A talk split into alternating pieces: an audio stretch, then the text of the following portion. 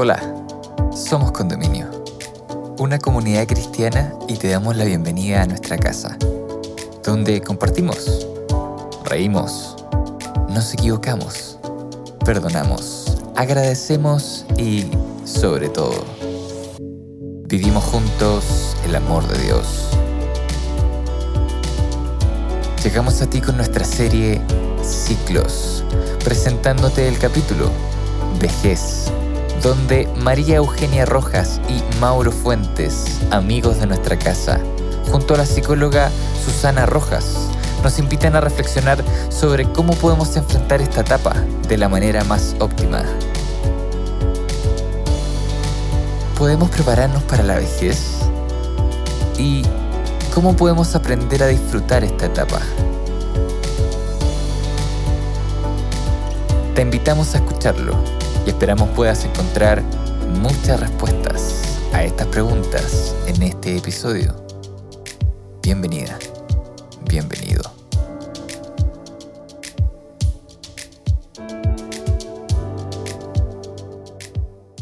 Hola amigos y amigas, bienvenidos a otro programa de tarde. Comenzamos un nuevo episodio de nuestra serie Ciclos. Eh, sabemos que cada etapa de la vida es un desafío y por lo mismo hicimos esta instancia y hemos generado este espacio para conversar, ¿verdad? Eh, con expertos y expertas y resolver algunas dudas e inquietudes también. Por lo mismo, antes de comenzar con este episodio, queremos invitarlos a que nos envíen las últimas preguntas ya que se acerca el final de nuestra serie. Así que estaremos muy atentos. Sí, se ha pasado volando, sí. Eh, así que estamos atentos a nuestro perfil de Instagram, Somos Condominio, ¿verdad? En, en los mensajes. Hoy estaremos conversando sobre una de las etapas finales de la vejez, ¿verdad? Y como ven, no estoy sola, estoy aquí con un amigo de la casa, Mauro Fuentes. Gracias por estar en este nuevo episodio de la serie Ciclos. ¿Cómo estás? Gracias, Pi. Te interrumpí antes de, tener que hablar, pero estoy ansioso con este tema. De verdad que me tiene muy ansioso. Eh, agradecido, honrado de poder acompañarles como siempre. Gracias por invitarme. Eh, siempre decimos que tenemos invitados de lujo, espectaculares, y esta no, no será la diferencia, de eh, Piti. Así es que ahí te dejo para que presentes a nuestra invitada de lujo.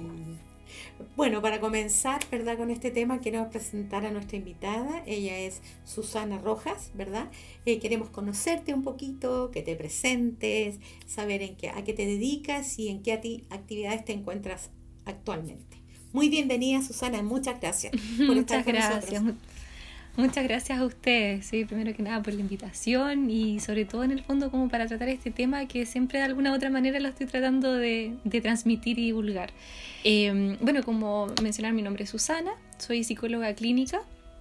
Em, estudié psicología acá en Santiago, en la, en.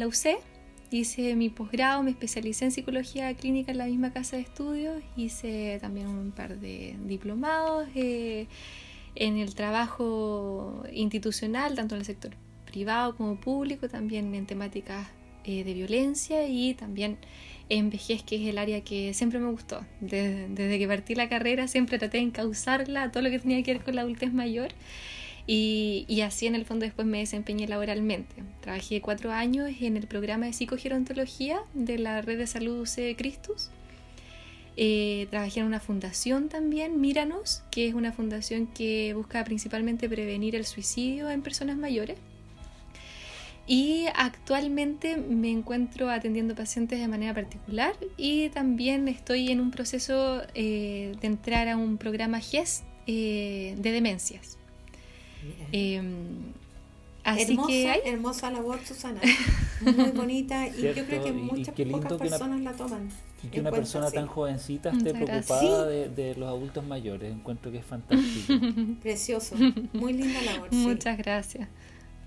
Bien, esperando que ya te sientas en casa, eh, Susana, vamos a entrar en, materia, finalmente a lo que nos convoca. Eh, yo estaba pensando eh, hoy durante la mañana que la adultez mayor o la vejez eh, es una etapa de la vida que muchas veces miramos con, distancia, pero, mm. pero está a la vuelta de la esquina. para unos más que otros. Pensamos que nos va a llegar, nunca pensamos que nos va a llegar. Pero está a la vuelta de la esquina y eso yo siento que implica que debemos prepararnos. Eh, eh, en el transcurso de la vida tenemos que prepararnos para llegar a esta etapa tan importante. Pero Susana, para saber cuando hablamos de adultez mayor o vejez, ¿en qué rango de edad nos, movemos? O sea, eso es súper subjetivo, yo sé, porque como muchos decimos, cuando nos vamos poniendo más viejitos, la edad eh, se lleva en el alma, en el fondo puedo, puedo ser viejo físicamente, pero, no es así. pero, un lolo, ¿no es así, Viti? Pero más o menos, un rango de edad que nos, movemos, ¿cuál sería? Mira, hoy en día uno habla de vejeces. Antes uno hablaba como de la tercera edad, pero hoy en día uno habla de vejeces porque actualmente son tan altas las expectativas de vida que fácilmente se puede llegar a los 90 años. Entonces no es lo mismo una persona mayor de 60 a que una de 70 y 80 a que una de 90. Ahora, en estricto rigor, es considerado desde los 60 en adelante, pero en el fondo uno habla de vejeces por estos, en el fondo distintos como rangos etarios dentro de la misma vejez. Perfecto, clarísimo. Y Susana, mira, en esta etapa de la vida, bueno, tú mejor que, nosotros debes saberlo, se, se viven cambios eh, físicos, emocionales, económicos, que es súper importante, entre otros. Eh, ¿Cómo debemos prepararnos para enfrentar esos cambios al, momento de llegar a esta edad? Claro. Me encantó cuando hablaste acerca de preparación y también me encantó que fuera la primera pregunta, porque es súper importante. Uno, como mencionaban también en un momento, a veces como que uno siente que de un momento a otro a veces como que se volvió viejo. Uno escucha mucho eso, de que, oye, me llegó el viejazo, por ejemplo. Sí, y en realidad, ¿no es cierto que se escucha harto? Cuando duele la espalda, sobre todo. claro, por ejemplo. Y en realidad la noticia es que el viejazo no es que llegue, uno en realidad, en estricto rigor, todos los días envejece un poco y en realidad uno está en, constante contacto muchas veces con las personas mayores, solo que a veces uno está como tan agitado con tantas cosas pendientes que a veces uno se detiene, pero en realidad uno en estricto rigor nace en un lugar donde muchas veces hay ya personas mayores después uno se va enfrentando al envejecimiento de otros familiares y así. Entonces uno en realidad, en estricto rigor, nunca está tan desconectado a la vejez, pero pasa que durante la vida hay tantas distracciones, tantos quehaceres que de repente uno no se detiene a pensar en la vejez y a prepararla. Y en realidad, para envejecer eh, bien, lo ideal precisamente es preparar la vejez en todos los ámbitos que mencionaste, desde el punto de vista de salud, desde el punto de vista emocional, desde el punto de vista social, desde el punto de vista económico, la vejez se prepara. Y se prepara de acuerdo a cómo uno precisamente va viviendo, ¿sí? O sea, si es que esto es algo que también me gustaría mucho transmitir, o sea, la persona eh, de edad, ¿sí? la persona vieja, es de acuerdo a cómo vivió toda su vida. O sea, si es una persona que siempre fue sociable, no va a tener problemas en la vejez para participar, por ejemplo, de talleres, de club, de la municipalidad, de la iglesia, del centro de vecinos, por ejemplo. ¿Sí?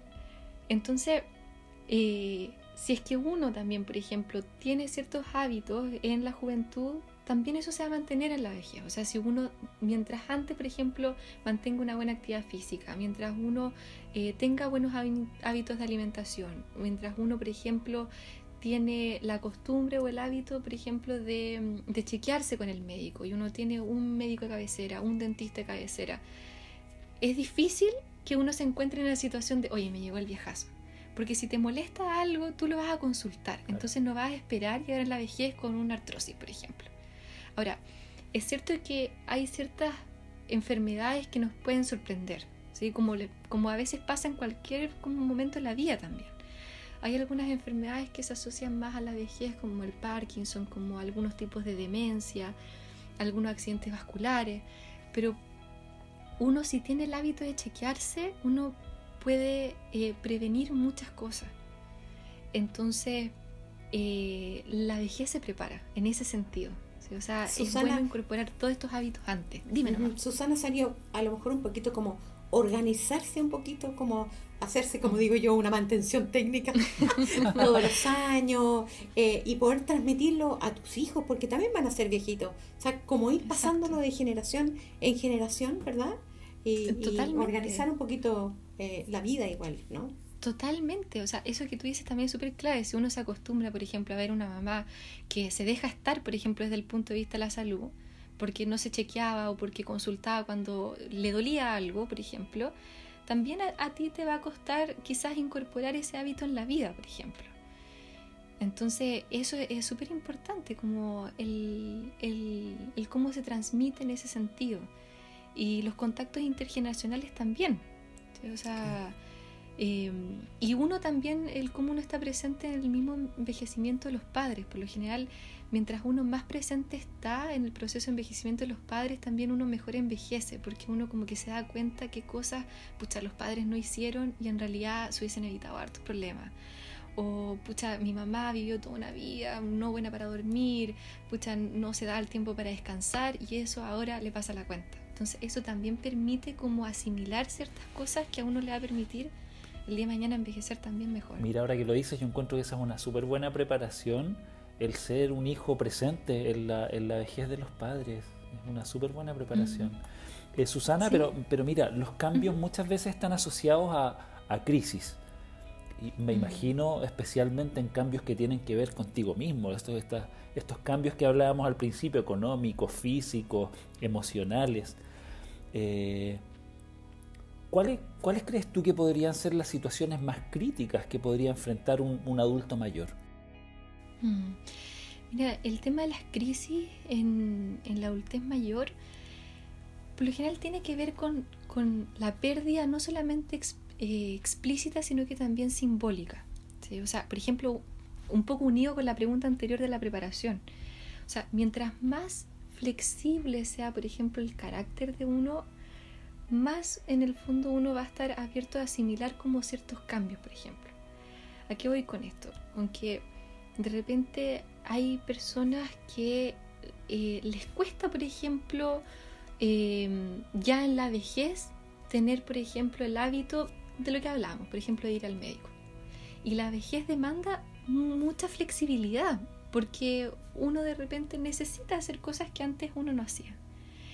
Entonces, eh, las crisis un poco van asociadas a eso como el término de la pérdida. O sea, uno, psíquicamente hablando, la vejez eh, implica pérdida en el sentido de que no solamente, eh, por ejemplo, empieza a fallecer gente, que familiares, amigos, conocidos, viudos, ¿sí? o sea, hay algo explícito, o sea, algo, algo concreto en la pérdida, pero también hay algo simbólico, o sea, uno, aunque por ejemplo tuvo buenos hábitos de, de por ejemplo, ejercicio, igual en la vejez se viven algunos cambios, igual la resistencia física no es la misma.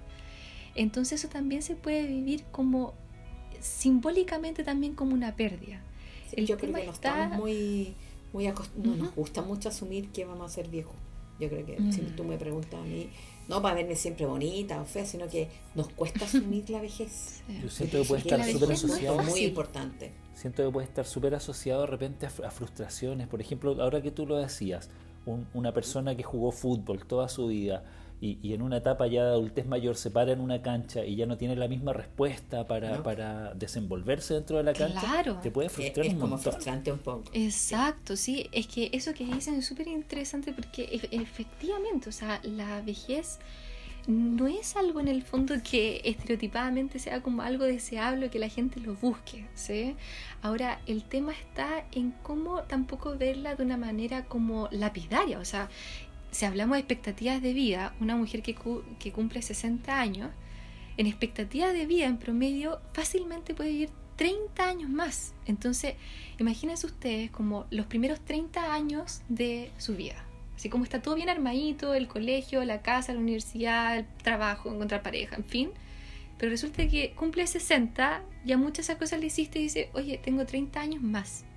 Entonces, Imagínense como vivir esos 30 años pensando que, oye, realmente como ya no hay nada que hacer, está todo hecho o sin proyectos personales. Entonces, la idea no es como idealizar la vejez, pero sí en el fondo ver de que el problema no es envejecer, sino que cómo yo envejezco, cómo quiero envejecer. Sí, como...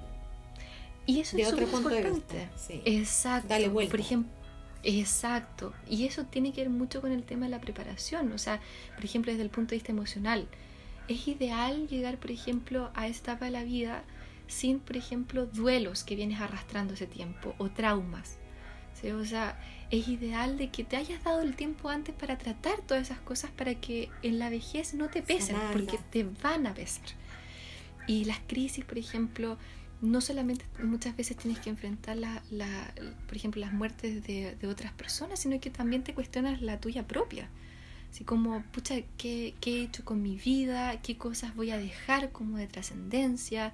Em, lo que mencionaba, por ejemplo, Mauro sobre el tema identitario. Uno habla mucho en psicogerontología sobre el bastón único como una característica de la personalidad con la que hay que tener cuidado. Esto como de depositar todos los huevos en una sola canasta. O sea, si tú te identificaste toda la vida, por ejemplo, como alguien relacionado a tu trabajo, o sea que si te preguntaban tú quién eras y para ti se te venía a la mente al tiro, sabes que yo soy mi trabajo, la jubilación la vas a vivir como un golpe tremendo, porque efectivamente ya no vas a seguir ejerciendo eso con lo que te identificaba. Lo mismo con el futbolista, o sea, si eres un futbolista, te gusta la pelota y todo, y de repente, pucha, el cuerpo no te da, vas a sufrir una crisis identitaria tremenda, porque te identificabas con eso que quizás ya no lo puedes ejercer de la misma manera. Entonces, eso se prepara. La idea es como ampliar las cosas con las que tú te identificas. Eh, yo no solamente soy una persona que trabaja, sino que también, oye, tengo mis amigos, también comparto con mi familia, pucha, yo también soy alguien que le gusta hacer ejercicio, pucha, yo soy alguien que también me gusta alimentarme bien, que me gusta hacer estas actividades, me gusta disfrutar de estas cosas culturales, por ejemplo. Claro. Súper. Susana, yo, creo que está, enlazado con lo que venimos hablando, pero el, el tener una actitud positiva, optimista, eh, ser una persona prosocial, tal vez, antes de llegar a esta etapa de la vida tan, tan importante, puede influir en la salud posterior, o sea, cuando llegamos a, la adultez mayor y, e influir finalmente en, mi calidad de vida. Sí, totalmente, o sea, esas cualidades que tú mencionas son súper favorables para el envejecer, porque precisamente ya vas a haber vivido toda una vida con esas cualidades, que es un poco lo que les mencioné al principio, o sea, sí uno envejece como uno ha sido, incluso patológicamente. A veces uno ve, por ejemplo, las personas mayores con Alzheimer, a que no todas son esas personas como con Alzheimer, por ejemplo, que salen y que se pierden de repente, que uno sabe que de repente como que son buenas como para salir. Por lo general, si uno indaga la historia de vida de esas personas, por lo general fueron personas como, por ejemplo, bien sociables, que siempre les gustó salir. Entonces, uno envejece de acuerdo como uno ha sido. Entonces, si uno siempre fue positivo, si uno de alguna u otra manera siempre trató como ya de sobrellevar los problemas eh, buscando como soluciones o con estas cualidades que tú mencionabas, la vejez, claro, va a tener sus propios desafíos de acuerdo a su propia etapa etaria, pero ya va a estar tú acostumbrado porque eres de determinada manera. Entonces, pucha, si de repente eh, te, te diagnostican una enfermedad, tú vas a haber tenido ya una actitud que la vienes cultivando durante toda tu vida. O sea, hay una, un sentido de continuidad en la vejez sumamente importante. Entonces, precisamente donde es bueno cultivar todas estas como aspectos del carácter es ahora. O sea, es en estos momentos donde se tiene que cultivar eso. Genial. Otra pregunta, pero está más orientada hacia, hacia el entorno del adulto mayor ya sea los hijos, los nietos, la familia en general que, rodea a un adulto mayor. ¿Qué consejos son relevantes y, qué cosas deberíamos saber para tener un relacionamiento óptimo y, poder cuidar bien de nuestros adultos mayores finalmente? Mira, ahí es súper importante como distinguir como a propósito del cuidado, ¿sí? O sea, una cosa es que nos relacionemos con nuestras personas mayores y otra cosa es que a lo mejor esas personas mayores estén en una situación de dependencia o por ejemplo de fragilidad o de cuidado. Porque el tema de los cuidadores o de los ayudantes de personas mayores que están en una situación de dependencia es como todo un tema aparte, un mundo aparte, que es necesario en el fondo eh, consultar porque implica muchas dinámicas que a veces pueden eh, ocasionar un cansancio, por ejemplo, un relacionamiento un tanto como asperoso a lo mejor con la persona mayor que está requiriente cuidado y por otro lado la misma persona mayor tampoco es fácil después de toda una vida a lo mejor autónoma e independiente, verse en una situación de cuidado. Pero otra cosa son los aspectos como generales de la vejez, que es cómo nos relacionamos, por ejemplo, intergeneracionalmente. Y hay un término que se ocupa mucho en psicogerontología que tiene que ver con el viejismo, que es como una especie de discriminación a nuestras personas mayores desde, desde los prejuicios. o sea, por ejemplo, partiendo por llamar a las personas mayores abuelitas, abuelitos. O sea, no todos son abuelos. y no por eso no son personas mayores. Y otros dicen vejestorios también. también pueden ser así como de, peyorativo en el fondo, como algo, como una reliquia de museo. Podría ser peor. Podría ser peor, no lo vamos a decir, no lo vamos a decir. Entonces, hay, hay que tener ojo con los prejuicios que se tienen a la vejez, porque uno se puede relacionar mucho desde el prejuicio y desde ahí de repente como pasar a llevar algunas, algunos aspectos que son importantes en el relacionamiento con ellos y cómo ellos también se sienten. Por ejemplo, eh, el que de repente piensen que porque precisamente son personas mayores, todos están en una situación de fragilidad o de dependencia, por ejemplo. Cuando mm, hablamos en un principio que no es lo mismo una persona mayor de 60 que una, por ejemplo, de 80 o de 90. Y, y por ejemplo, ¿en qué, ¿en qué se ve esto también muchas veces? como graficado en que de repente uno, a, uno le pasa, por ejemplo, cuando yo digo y trabajo con personas mayores, cuando me preguntan y me dicen, ay, qué tierno, ay, qué bonito, y, de repente yo he tenido que atender a personas mayores, viejos, que son súper desagradables, personas que no tienen nada de tiernas. hay algunos que son irritables y ahí puede haber algo a la base también, por lo general clínicamente hablando, los hombres mayores que se deprimen muchas veces tienden a ser a manifestarse desde el punto de vista como irritable y no depresivamente como a veces se tiene estereotipado. Uno piensa que a veces las personas depresivas andan siempre tristes, cabizbajo y por lo general pasa que los por lo general los hombres mayores irritables por lo general eh, hay algo depresivo a la base. Entonces, Susana, yo me he dado cuenta que muchas personas mayores son repetitivas y uno pierde la paciencia. dice, pero mamá, si ya te lo dije. No, sé si le ha pasado, pero es, eso es normal en ellos. Entonces, ¿cómo hacer que uno no pierda la paciencia? Porque yo la pierdo. De, repente le he contado tres veces lo mismo y le digo, pero mamá, si ya te lo conté, ya tiene 78. Mira, respecto a eso hay que tener harto ojo, hay que tener harto ojo, porque una cosa es un declive cognitivo y otra cosa es un deterioro cognitivo. El deterioro cognitivo es algo más en la línea patológica con la que hay que tener ojo, hay que consultar. ¿Sí? Y hay olvidos y olvidos, ¿sí? O sea, hay olvidos que son atencionales, que de repente pasan porque hay como algo anímico a la base o porque de repente uno está preocupado, en fin, o muchas cosas en la mente y que de repente pasa, oye, iba a decir esto, o iba a ir a tal parte, se me olvidó, oye, cuál era el nombre de esa persona, y que nos pasa un poco.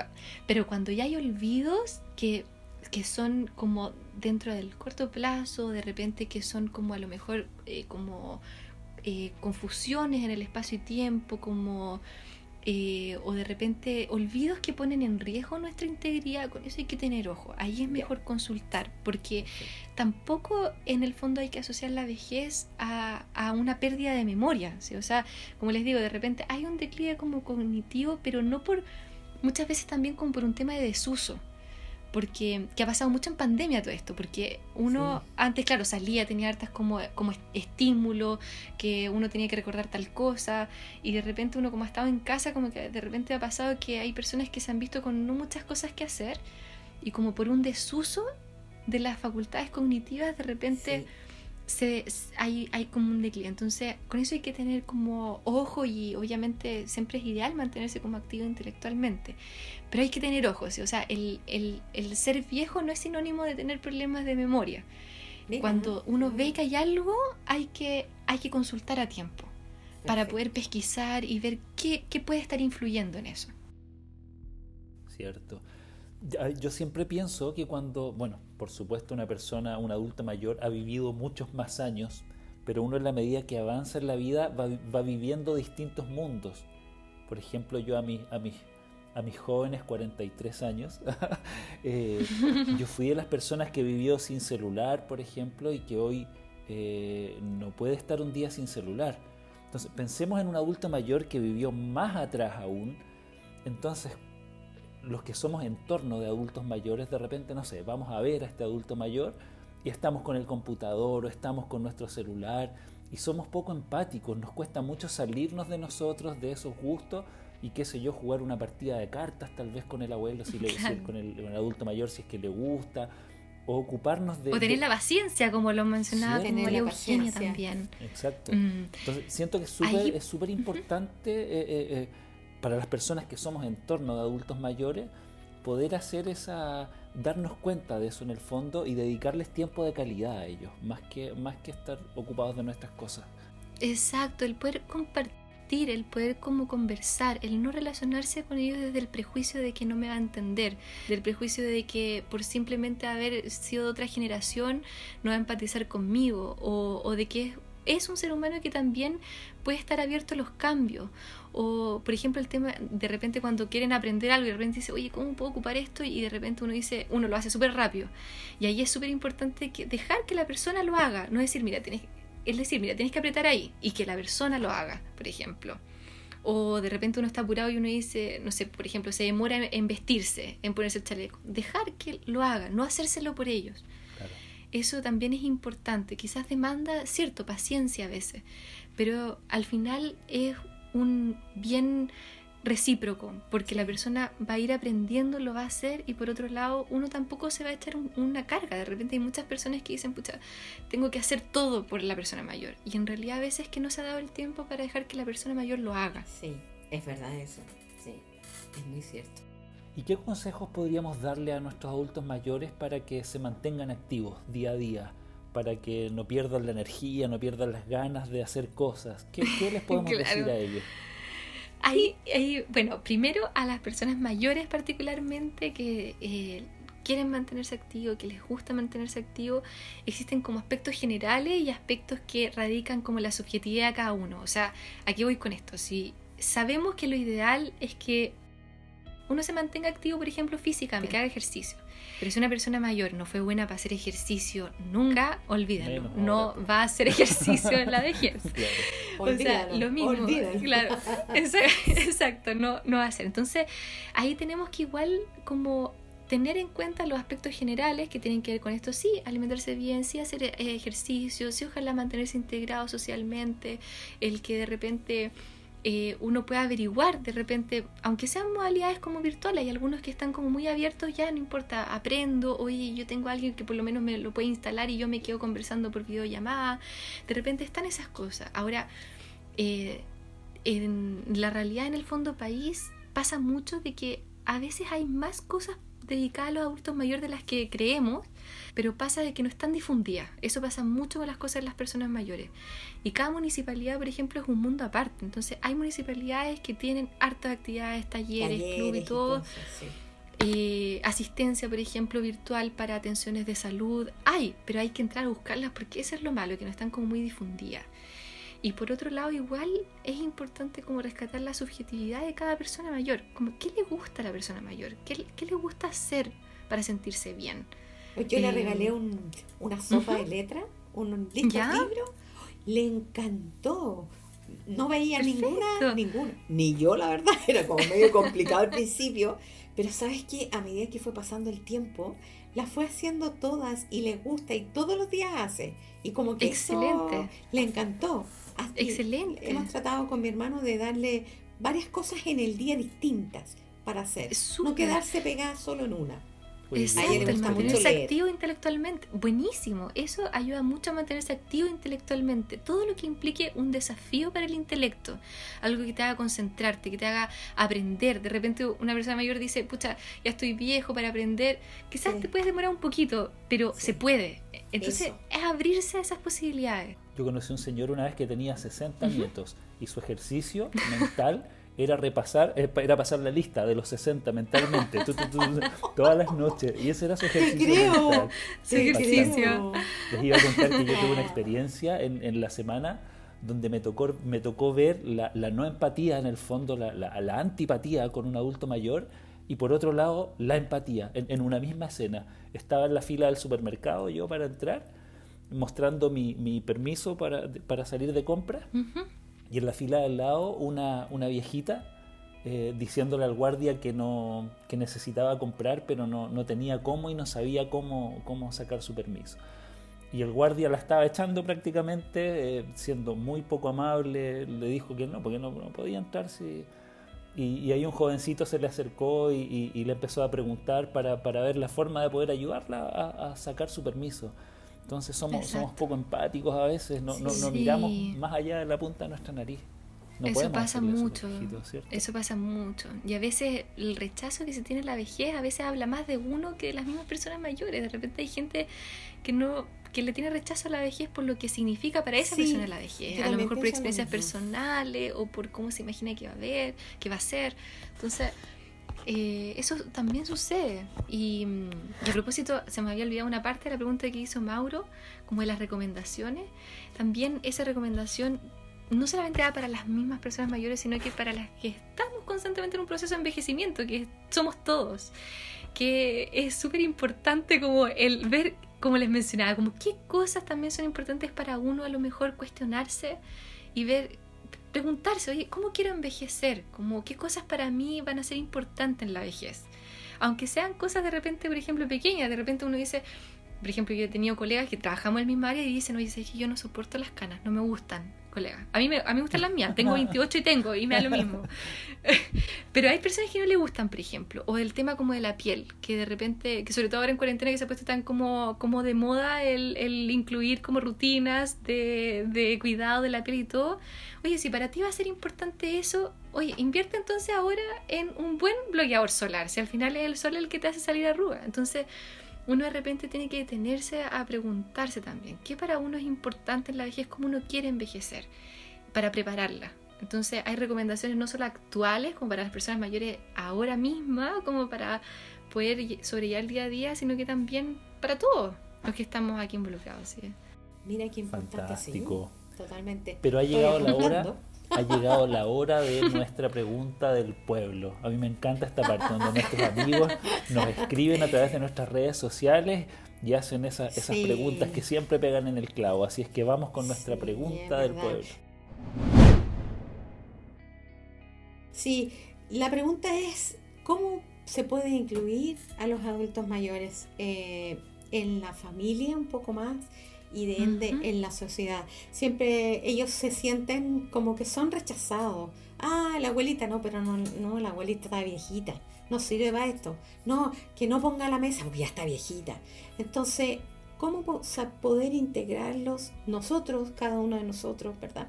A personas que han sido muy importantes para nosotros, han dado todo por nosotros y como que nosotros mismos las dejamos un poco de lado.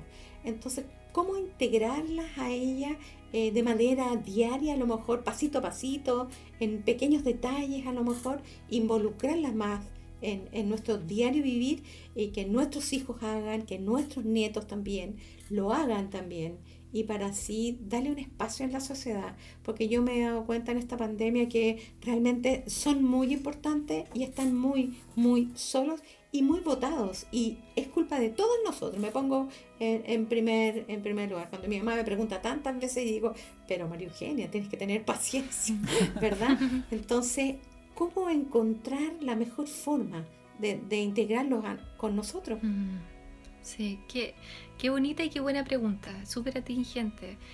Em, ahí es súper importante rescatar esto que hablamos antes sobre los prejuicios que tenemos de la vejez de repente invalidamos a, personas mayores solamente por el hecho de ser viejas, por ser mayores y, pasamos por alto las cosas que pueden seguir haciendo. Y si hay algo que hay que potenciar es precisamente lo que se puede seguir haciendo, incluso cuando tienen a lo mejor alguna enfermedad.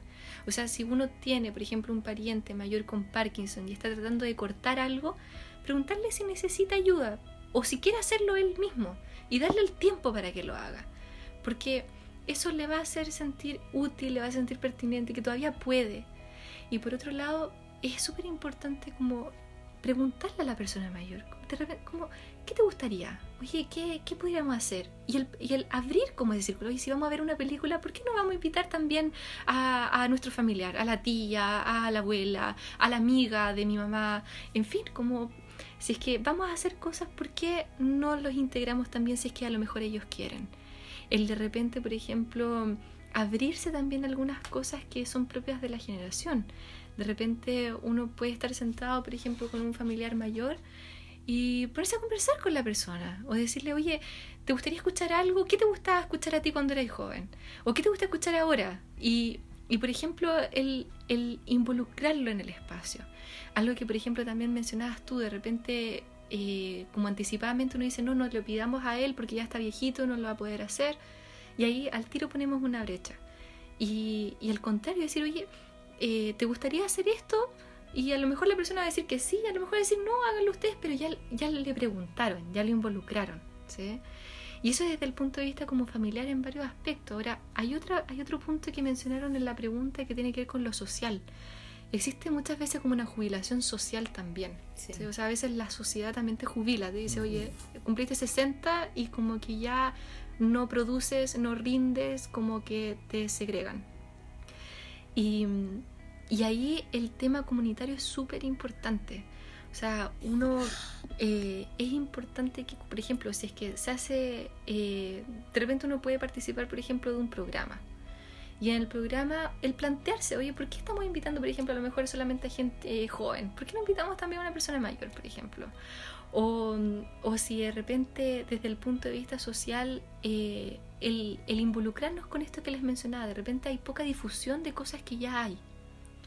Em, y, el sobre todo preguntar, hay que, hay que hablar con las personas mayores, hay que acercarse y de repente preguntarle, oiga, ¿cómo le está pasando? ¿Qué le gustaría? ¿Qué quiere? Como el, escuchar a la persona mayor, porque de repente a veces, que, nos, que pasa también a veces incluso como con los niños que se, se infantilizan a las personas mayores, de repente por hacer cosas con las personas mayores las pasamos a llevar y terminan siendo como objetos, ¿sí? como, oye, le hicimos esto a la persona mayor, le hicimos esto otro, y a veces no nos detuvimos a preguntarles si es que la persona mayor quería. Como hay que relacionarse con la persona mayor como una persona, ¿me entienden? Como, como, una persona más. En cuestión. una persona más de la casa. Yo estaba pensando también en, otro tipo de relacionamiento, porque nosotros lo estamos mirando desde nosotros, un poquito más jóvenes, unos más, otros menos, hacia el adulto mayor.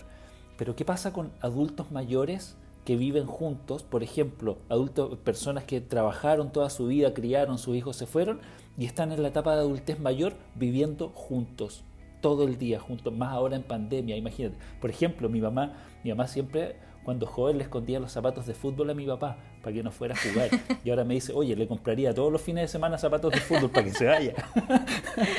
Entonces, eh, es chistoso, pero finalmente el vivir todos los días ahí también eh, tiene que haber desgaste. No, no es fácil esa relación, creo yo. Sí, es importante tener espacio como personal y también espacio en el fondo para compartir. Porque de repente también pasa de quizás como con lo que tú me comentabas, de repente a lo mejor quizás tu mamá quiere tener un tiempo como para ella y no estar pendiente a lo mejor de que quizás tiene que hacer algo que él de repente a lo mejor que quiere, eh, no sé, por ejemplo, tienen a lo mejor una rutina y él a lo mejor le pregunta algo, le manda y a lo mejor ella quiere estar en su tiempo. Como es importante tener como cada uno igual su espacio y, y, poder conversar, o sea, el tema de la comunicación en, en, la vejez entre parejas, por ejemplo, mayores, es fundamental. Es fundamental. El, el, el preguntarle al otro qué es lo que quiere, qué es lo que necesita, ¿sí?